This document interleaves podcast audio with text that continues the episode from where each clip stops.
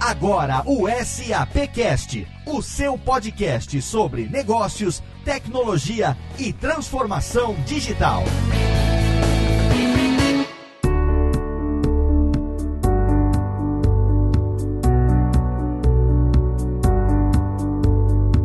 Seja muito bem-vindo. Eu sou Léo Lopes e está no ar mais uma edição do SAPcast, o podcast da SAP Brasil. O nosso encontro para falar sempre sobre negócios, tecnologia e transformação digital, trazendo para você no programa de hoje mais uma edição do nosso especial HR Connection. Sim, esse programa aqui já está no seu terceiro episódio. A gente ainda tem mais dois até o final do ano falando sobre as experiências e os assuntos importantes para a galera de RH, toda a empresa tá ligada no que está acontecendo, nas transformações que estão acontecendo, que também estão impactando muito, principalmente, é claro, naquilo que envolve as pessoas, que afinal de contas são o coração de qualquer empresa. E no programa de hoje, a gente vai falar sobre a experiência do colaborador. A gente está vivendo a chamada era da experiência e prover uma experiência cada vez melhor dentro das organizações é fundamental para a motivação dos colaboradores, porque, é claro, colaboradores satisfeitos interferem positivamente no trabalho dos seus colegas e, obviamente, lá no final, no resultado geral da empresa. Para falar sobre isso hoje, eu tenho aqui ao meu lado as minhas co-hosts de HR Connection, começando pela diretora do programa de influenciadores da SAP América Latina, minha querida Cecília Marshall, mais uma vez, seja muito bem-vinda. Oi, Léo. Nem acredito que nós já estamos gravando o nosso terceiro episódio do spin-off do podcast da SAP.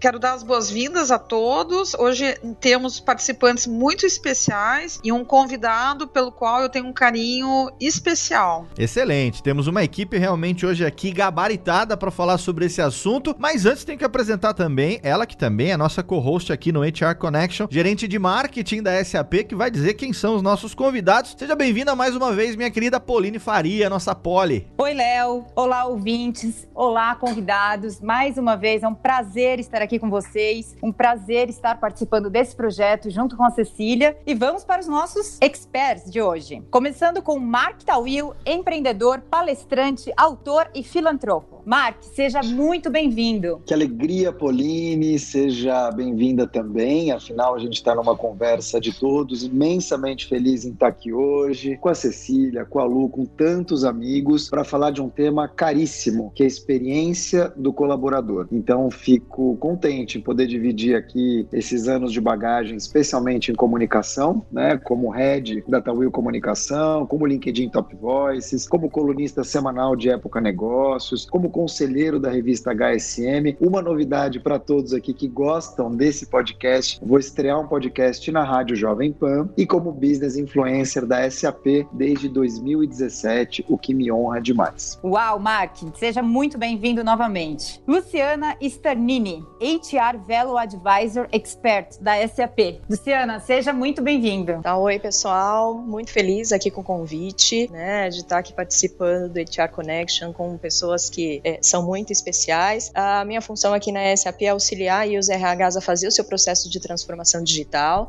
né? A gente sabe é, que hoje a questão da tecnologia ela é super importante, ainda mais quando a gente está falando de pessoas, ela é uma ferramenta que auxilia bastante. E é, mais uma vez, vamos lá, queria agradecer o convite e vamos para frente. Muito bom, Lu, muito bem-vinda. E também Bruno Andrade. Bruno Andrade é diretor de estratégia de Employee Experience da SAP Qualtrics. Seja muito bem-vindo, Bruno. Pauline, muito obrigado. Obrigado a todos pela, por essa oportunidade. Obrigado a todos os ouvintes, obrigado a todos os colegas que estão aqui. Hoje a gente vai discutir sobre esse tema, que é um tema muito importante. Eu estou tendo o privilégio de estar aqui com vocês. Eu me juntei à SAP e à Qualtrics recentemente e a minha vinda é exatamente para poder trazer essa parte de Employee Experience, como ajudar as empresas, como ajudar os RHs a promover uma experiência mais engajadora para as pessoas, a promover de fato uma experiência que vá ter resultados tanto para a pessoa como indivíduo, quanto para a organização como um todo. Então, muito obrigado mais uma vez pelo convite. Vai ser um prazer trocar ideias com vocês aqui no nosso podcast. Obrigada, Bruno. Então, Léo, podemos começar. Vamos lá. Vamos começar sim, é com esse time de peso que a gente começa a nossa terceira edição do spin-off do SAPcast, o nosso HR Connection.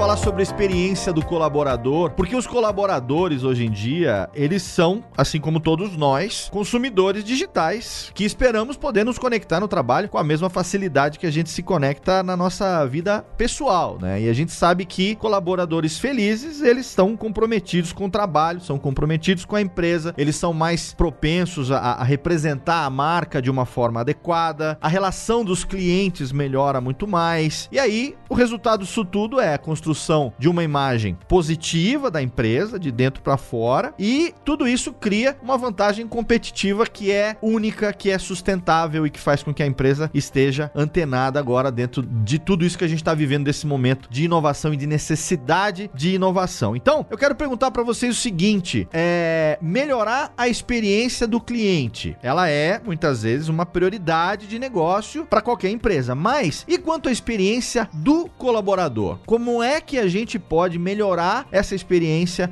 e o quanto que a melhoria da experiência do colaborador deve ser prioridade dentro das corporações? Eu vejo da seguinte forma: promover uma experiência positiva de um colaborador, na verdade, o colaborador, o que, que ele é, se não o primeiro cliente de cada empresa, é uhum. fundamental. Essa experiência, ela constrói empresas melhores. O colaborador, ele precisa de motivação, então ele está sempre procurando significado para o seu trabalho. Ele quer um check-in mais frequente, por exemplo, em vez de uma revisão anual. Ele persegue um desejo, um sentimento frequente de pertencimento, de participação no local de trabalho e que precisa ser respeitado. Então você só tem duas formas de engajar, ao meu ver. Ou você manipula ou você inspira. E inspirar é você construir uma ponte de confiança, que é você fazer ele acreditar nas suas palavras e atitudes. O que a gente também tem visto, Mark, concordo totalmente com o seu ponto, é que o engajamento, ele normalmente já é a resposta que um colaborador tem ao que ele vive na empresa também. Então, é muito importante a gente deixar claro que essas diferenças de conceitos até, que o engajamento já é um comportamento de ser o embaixador da marca, ter aquela camisa, ter uma entrega superior, mas que para você mudar o engajamento, sustentar o engajamento, é na experiência que a empresa deve mexer. A experiência que uma pessoa vive é que vai ter o reflexo naquele comportamento de engajamento que é a resposta dela à experiência que ela está vivendo em todos os pontos de contato que a empresa tem com a pessoa que a pessoa tem com a empresa. Perfeito. É uma espécie de ciclo virtuoso e não círculo vicioso. Quero entrar aqui um pouco e já colocar uma nova pergunta. Luciana, como é que a tecnologia pode ajudar nesse processo da experiência do colaborador? É, Cecília, assim, antes, né, quando a gente falava de experiências mais coletivas, né, eu acho que com todo o processo de tecnologia, com todo o processo processo de digitalização, né, com as mídias sociais, a gente está falando muito de experiências mais individuais, né? Então, assim, até eu queria citar alguma coisa aí do, do Richard Bach, ele diz que o oposto da solidão não é a companhia, é a intimidade, né? Então, assim, quando a empresa, né, e eu estou dizendo que não é só uma função de RH, eu estou dizendo que hoje, quando a gente fala de experiência do colaborador, a gente está falando de, de toda uma empresa, a gente está falando do marketing, a gente está falando de operações, a gente está falando do financeiro. Óbvio que o RH ele vai ser o catalisador de mais, assim, a gente está falando de uma experiência completa. Então a tecnologia ela traz exatamente a possibilidade da gente conseguir mensurar e personalizar os momentos, né, do empregado dentro da companhia, né, dentro da empresa. Medindo isso, você consegue trazer, né, você consegue personalizar, você consegue individualizar. Então quando a gente fala, né, hoje muito do empoderamento do consumidor, a gente também está falando do empoderamento do empregado. E quando a companhia ela consegue mapear né, exatamente esses momentos que realmente importam importam, ela consegue aí atingir o colaborador e fazer com que esse colaborador seja aí um embaixador da marca. Eu concordo plenamente. Eu penso que a tecnologia ela promove primeiro agilidade, ela capilariza, ela estende todas as virtudes das organizações e, sobretudo, ela atualiza. Então, ela dá uma liga entre os times, ela proporciona essas experiências que até então eram impensadas e até num nível global. Se a gente está falando, por exemplo, de SAP, que tem 100 mil colaboradores em nível mundial mundial, que a gente tem 2 mil colaboradores no Brasil, como é que essas experiências para cada um têm sido reproduzidas automaticamente, por exemplo, ao mesmo tempo? A só tecnologia consegue promover isso. Então as empresas precisam ficar atentas que a transformação digital é uma transformação acima de tudo de cultura. Ela vem de dentro para fora. E se a gente consegue promover, como a Luciana falou isso, uma personalização num mundo tão individualizado como a gente tem hoje, a gente está tratando o colaborador por meio da tecnologia como ele gostaria de ser tratado. Muito bom, Mark. E Mark também, né? Vocês como grandes especialistas, né? Quais são as grandes tendências que vocês veem para essa experiência do empregado? Oline, primeiro ponto que eu queria reforçar sobre uma tendência é que as empresas elas realmente despertaram para não só ou não apenas medir e acompanhar o engajamento uma vez por ano de uma pessoa, mas sim mapear todos os pontos de contato que essa pessoa tem na empresa e mapear todos esses pontos de contato. Eu acho que o primeiro ponto é você descentralizar o processo de trabalhar a experiência e não ser uma vez por ano em um momento só, e sim você fazer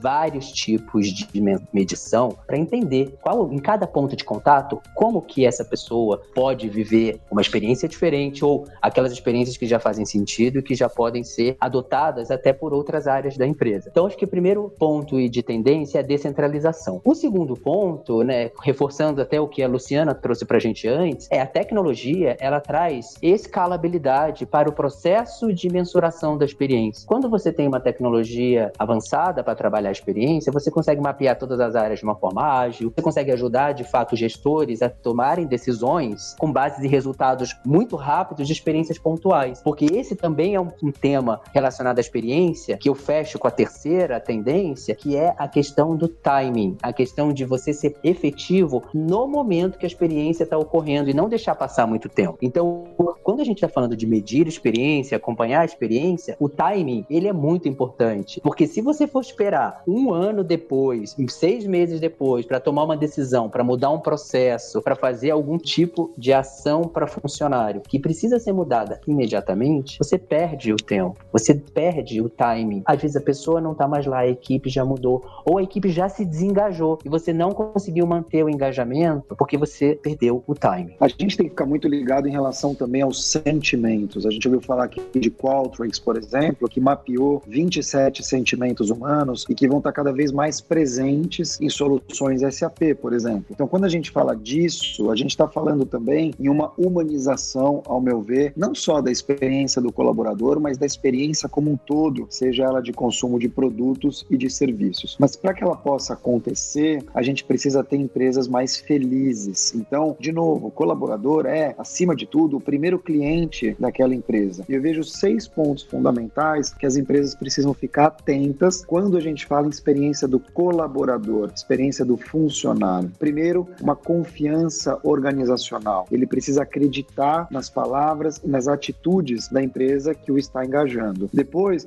relações de colaboração é um outro ponto fundamental. Não é só confiar, mas como é que essas relações estão se dando no âmbito organizacional. Tem um trabalho mais significativo. Então, repara, a gente não está falando de tecnologia só. A tecnologia muitas vezes é o pano de fundo que dá a liga em tudo isso. Mas um trabalho significativo te faz levantar da cama todos os dias e você vê nexo naquilo. Depois, um reconhecimento para você poder crescer, você ser medido, gerenciado e com isso poder crescer Você ter voz naquilo que você faz, e a gente ouviu falar agora há pouco de empoderamento, é isso. E por fim, equilíbrio, que é a chave de qualquer relação madura. Um balanço real da vida profissional e familiar. Ao meu ponto, ao meu ver, esses seis pontos, eles são realmente fundamentais para que a gente possa ter uma experiência propositiva por parte do colaborador.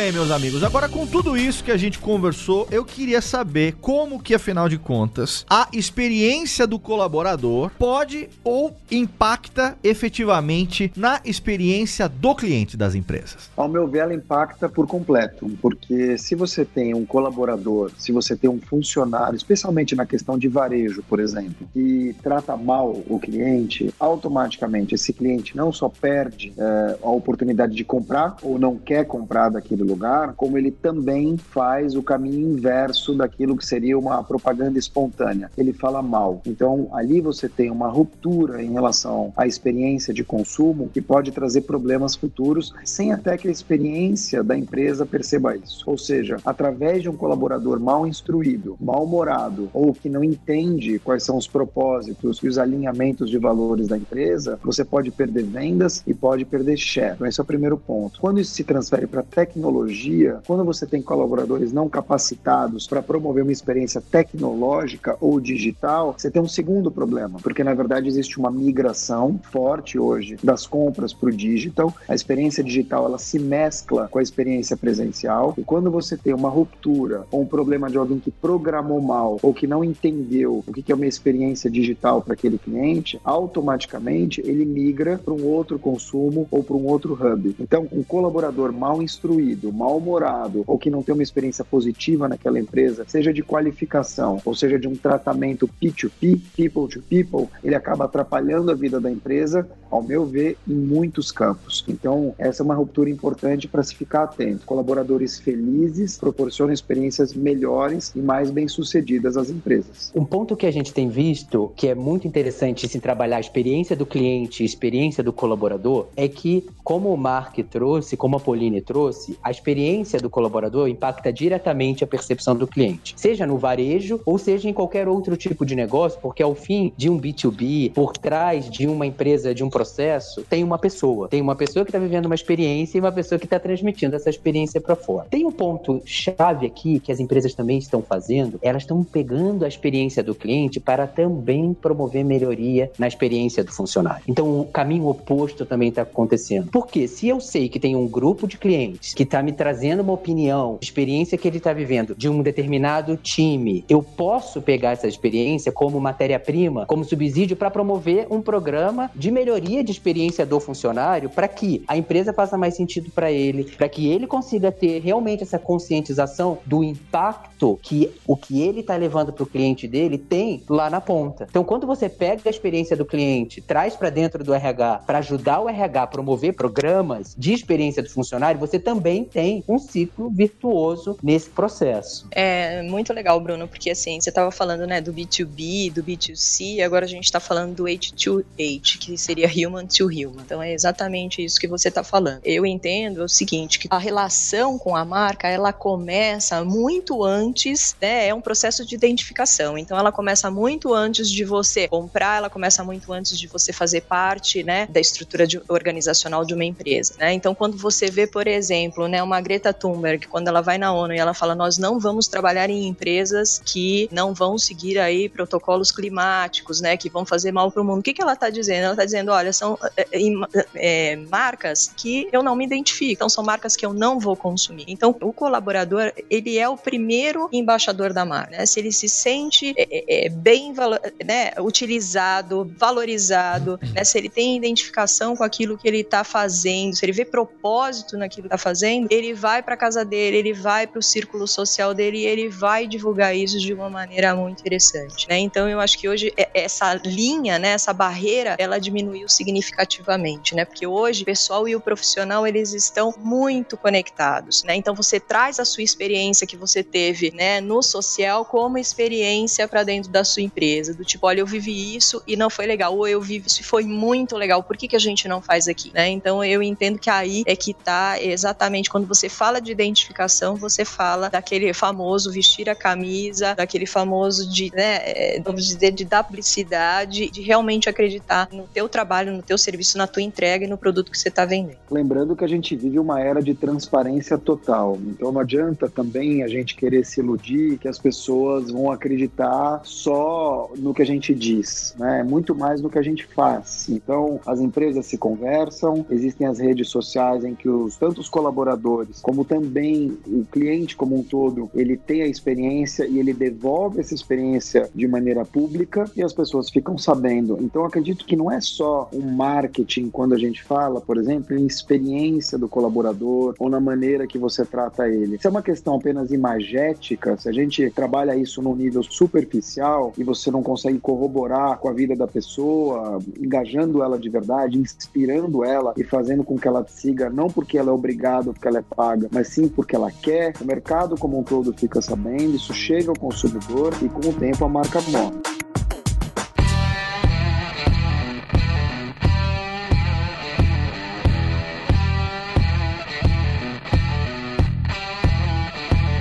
A gente sempre ouve os executivos das empresas falando da importância dos colaboradores para suas organizações e a gente ouve muito falar a expressão, né, que ah, o nosso maior bem, o nosso maior ativo são as pessoas. Isso é, virou até um lugar comum porque ouve-se demais é, é, é, essa frase, às vezes exatamente com a mesma construção, né? Mas a, a Cecília e a Polly trouxeram para mim aqui uma informação de que tem um estudo da Tower Sparing que tem uma diferença muito grande grande entre lucro de empresas com funcionários que estão altamente engajados, ou seja, tem aí um aumento de 19% até no lucro por ação, aqueles com funcionários que são menos engajados chega a ter uma redução de 33% no lucro por ação. Então, uma diferença de 51%. A gente simplesmente não pode ignorar o impacto que isso tem lá no final no lucro das empresas. É, então, assim, tendo essa informação como uma das, por que que a gente ainda vê tão poucos investimentos das empresas na criação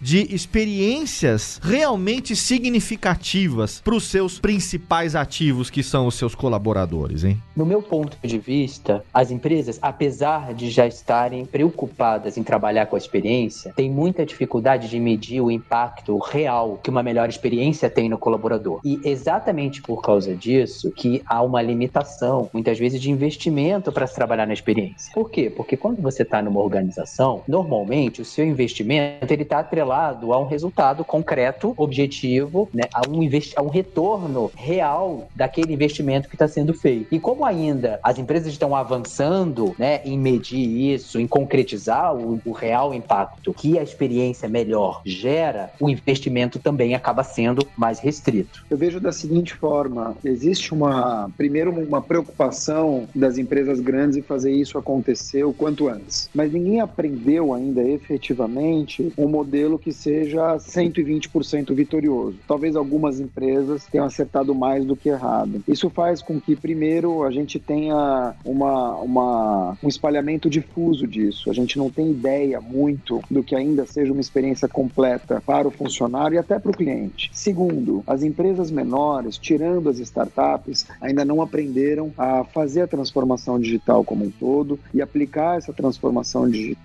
para a inovação. O que eu quero dizer com isso? Quando você pega uma pequena empresa que não é uma startup, ela tem dificuldades em aplicar esse tipo de metrificação, por exemplo, e até de inovação. E aí a gente fala do dinheiro. Quando a gente vê uma startup de 10 funcionários que chega a um bilhão de dólares, que se torna um único unicórnio, a gente tem inúmeros exemplos, ou empresas, startups também que não são tão menores, mas que conseguem é, escalar de uma maneira brutal, a gente percebe que existe uma coisa aqui que é intenção. Existe um sentimento, uma intencionalidade de todos acreditarem naquilo que vai dar certo, de abrir mão de salários em busca de um mesmo propósito, de um mesmo significado. Aquilo vai dar certo. Então elas deixam de ganhar muitas vezes dois, três anos salários para poder até sustentar suas famílias é, de direito em nome de um propósito que pode ou não dar certo. Então, quando a gente fala de empresas que aumentaram significativamente os seus lucros, a gente está muito falando de experiências digitais. Empresas menores, imbuídas desse sentimento de vitória, acabaram se unindo em torno do propósito. Empresas mais tradicionais, que vêm vindo, eu acredito, tem mais dificuldade nesse tipo de metrificação, de mostrar que pela diversidade, pela inclusão, ou até por ter essa cabeça, elas conseguiram ganhar mais. É aí que entra também muito a tecnologia, né, Mark? Que assim, quando você está falando de muita gente, de empresas muito grandes, fica difícil se você não tem, né, a ferramenta adequada, medir exatamente, né, o que que teu colaborador está pensando, né? Como é que tá a temperatura, né? Então, quando você está falando de empresas menores, você ainda consegue ter, né, uma personalização, né, é, é, é uma pessoalização mais, né, no tete a tete. A tecnologia aí é que ela traz exatamente essa possibilidade de você conseguir conseguir medir e ter mais esse aconchego social, né? Você consegue chegar mais próximo aí dos grupos, né? Concordo e vejo também que existe uma questão aqui de cultura. Então, quando a gente está falando de empresas maiores e que implementam isso, a gente percebe que essas empresas já estão mais acostumadas à mudança de processo, a colocar a mão mesmo na inovação. Mas as empresas menores ainda têm muito medo. Só que o tempo passa e elas não percebem que às vezes a tecnologia é algo simples. A gente, por exemplo, tem SAP ter inúmeras soluções que são para empresas PME. Então, o que falta, ao meu ver, não é só a implementação do processo. O que falta, ao meu ver, é realmente uma cultura de agilidade que as startups já têm, que algumas empresas grandes estão trabalhando para ter. E a gente viu, por exemplo, o case da Gerdau e até da NBA no último SAP Now, realizado meses atrás. Então, a gente tem que ter em mente que é muito mais uma questão de posicionamento de dentro para fora do que ao contrário. A gente tem que querer que isso aconteça com a gente para que a gente possa implementar em qualquer estrutura empresarial. E aproveitando esse tema, Luciana, você acredita que é possível calcular o ROI do investimento sobre a experiência do colaborador? É, quando você fala de experiência, né, você está falando de tangibilidade. Embora todos sejamos humanos, né, e a experiência pode ser a mesma, né, eu vou é, viver essa experiência de acordo com, né, as minhas vivências, de acordo com, a, né, com as minhas coisas. Então, uma experiência não vai ser igual a outra. Então, eu entendo que a gente está falando aí de três, né, grandes possibilidades. A gente está falando de pulsos, né, que o Bruno muito bem falou aí no início da nossa conversa, né, que você está identificando padrões de comportamento quando eles estão acontecendo, né? Aí você está falando de dados transacionais e dados operacionais e você está falando de dados preditivos, você está falando de tendências. Então, quando você consegue juntar essas coisas todas, você consegue entender o que está acontecendo e, consequentemente, consegue monetizar o que está acontecendo, né? Então, quando a gente fala de experiência, é diferente da gente falar de caixinha de venda de produto, né? Porque quando a gente fala fala de venda de produto, a gente vai falar, olha, né, eu produzi 10 e vendi 8. Então tem a, tá acontecendo alguma coisa aí, por que, que eu não consegui vender tudo ou por que, que eu não consegui vender 120%? Quando você está falando de experiência, você está falando do reflexo, de, né? Então eu acredito que dá sim para você medir o ROI, medir o retorno do investimento quando você tem as informações adequadas, né? Quando você sabe exatamente como é que está indo a sua operação, como está indo o engajamento do seu funcionário, como está o comportamento do seu consumidor, quando você consegue juntar todas essas coisas, você consegue sim ter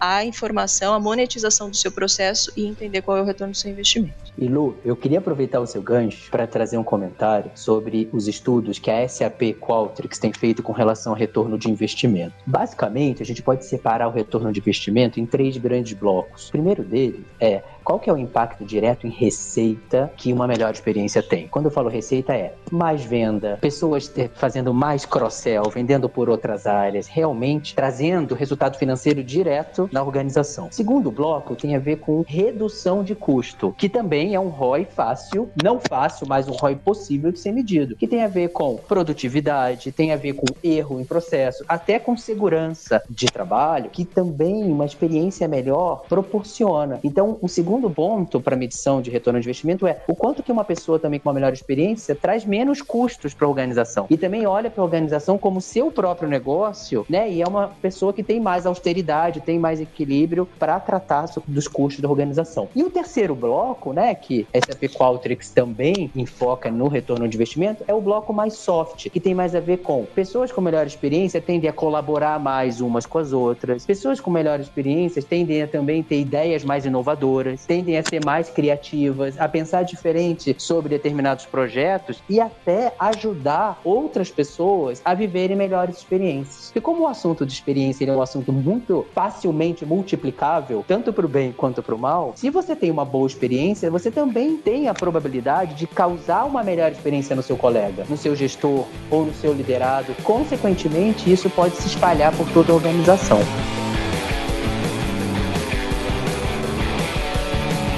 Nosso papo tá excelente. Infelizmente a gente chega aqui no finalzinho do nosso HR Connection, mas antes de concluir, eu quero aproveitar a presença do Mark aqui com a gente. O Mark que é influência da mais alta qualidade. Agora vai ter um podcast na, na, na, na Jovem Pan, Mark. Pô, novidade Pô, boa, é. hein? Vai, vai, vai. Um entrou, entrou agora pra família podcastal, pra podosfera brasileira. Seja bem-vindo, né?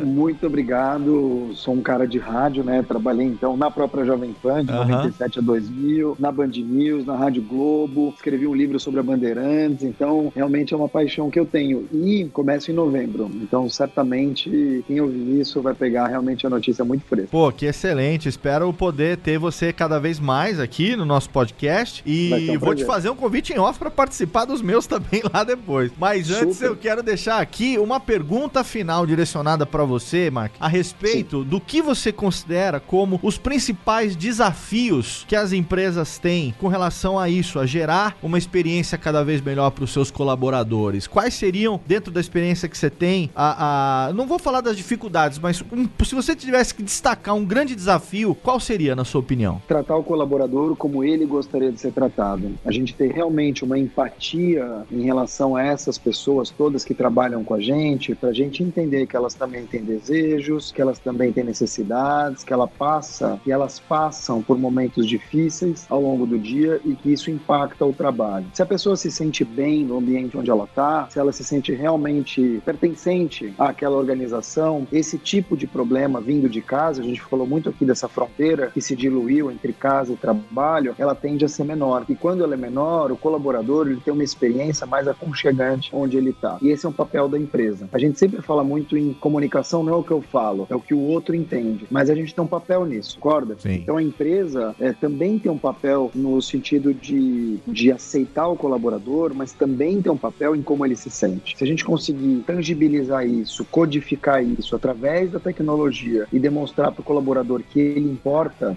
seja ele alguém que trabalha na limpeza, ou seja ele o CEO, automaticamente a gente consegue vencer esse jogo, a gente consegue manter essas pessoas nas nossas empresas por mais tempo e, como a gente falou aqui, colher até resultados financeiros com isso. Excelente. Mark, eu quero agradecer demais a sua presença, você como nosso convidado hoje aqui. Enriqueceu muito o nosso assunto, com certeza. E se você tiver aí algum link que queira deixar, a gente vai deixar no post desse programa, obviamente, os principais links também para rede social, para LinkedIn. Mas se tiver alguma coisa que você queira aproveitar agora, por favor, o espaço é seu. Olha, fico imensamente feliz em estar aqui. Eu tenho uma relação com a SAP de muito respeito e, sobretudo, de muita parceria. É um ganha-ganha. Então, e é um ganha-ganha verdadeiro. É uma troca realmente genuína. Então, eu fico imensamente feliz em poder participar desse que é um novo formato, né? Um podcast SAP, imagina, é totalmente dentro daquilo que está se fazendo no mundo, com um tema que não é o meu, que é RH. É, eu sou, na verdade, como eu sou um dono de empresa pequena, Aham. eu acabo, sim, trabalhando muito a questão do RH, porque sou eu que contrato e às vezes sou eu que demito. Aliás, às vezes não, todas as vezes.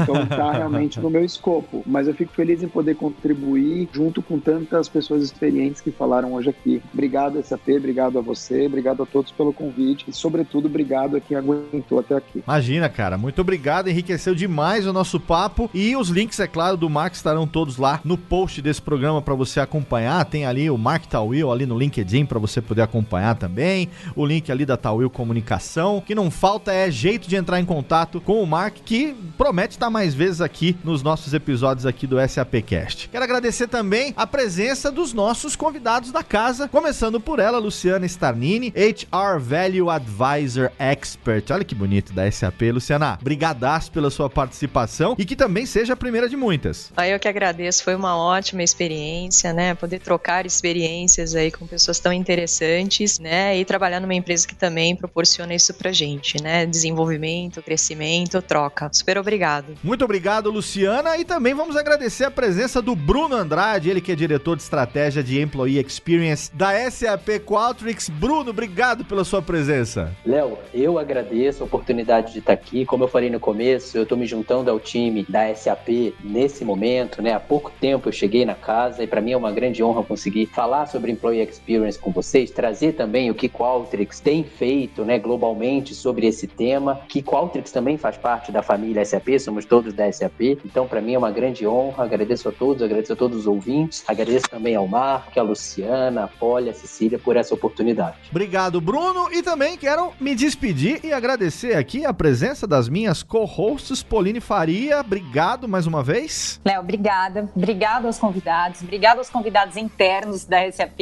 Estamos prontos para o próximo. Com um certeza. Abraço. Brigadaço. E obrigado a você também, Cecília Marshall. Muito obrigada a todos pela presença, principalmente obrigado aos nossos ouvintes. Eh, nós esperamos que o conteúdo desse podcast, da HR Connection, tenha sido eh, uma experiência com insights, que trouxe insights, e estamos à disposição, então, e até o próximo episódio, né, Léo? Exatamente. O HR Connection é um spin-off do SAPcast. O SAPcast que é o podcast da SAP Brasil. Você tá ouvindo aí no feed, ele já tá na sua quarta temporada. Estamos indo rumo à quinta temporada e o HR Connection é o nosso primeiro spin-off. Esse é o terceiro de cinco episódios episódios que vão ao ar mensalmente até o final do ano. E é claro que você encontra todos eles aqui no feed do SAPcast. Então, a gente tem um encontro no próximo episódio. Contamos, como sempre, com o seu download, com a sua audiência. Um abraço e até lá. Para mais conteúdo SAP, acesse sap.com.br.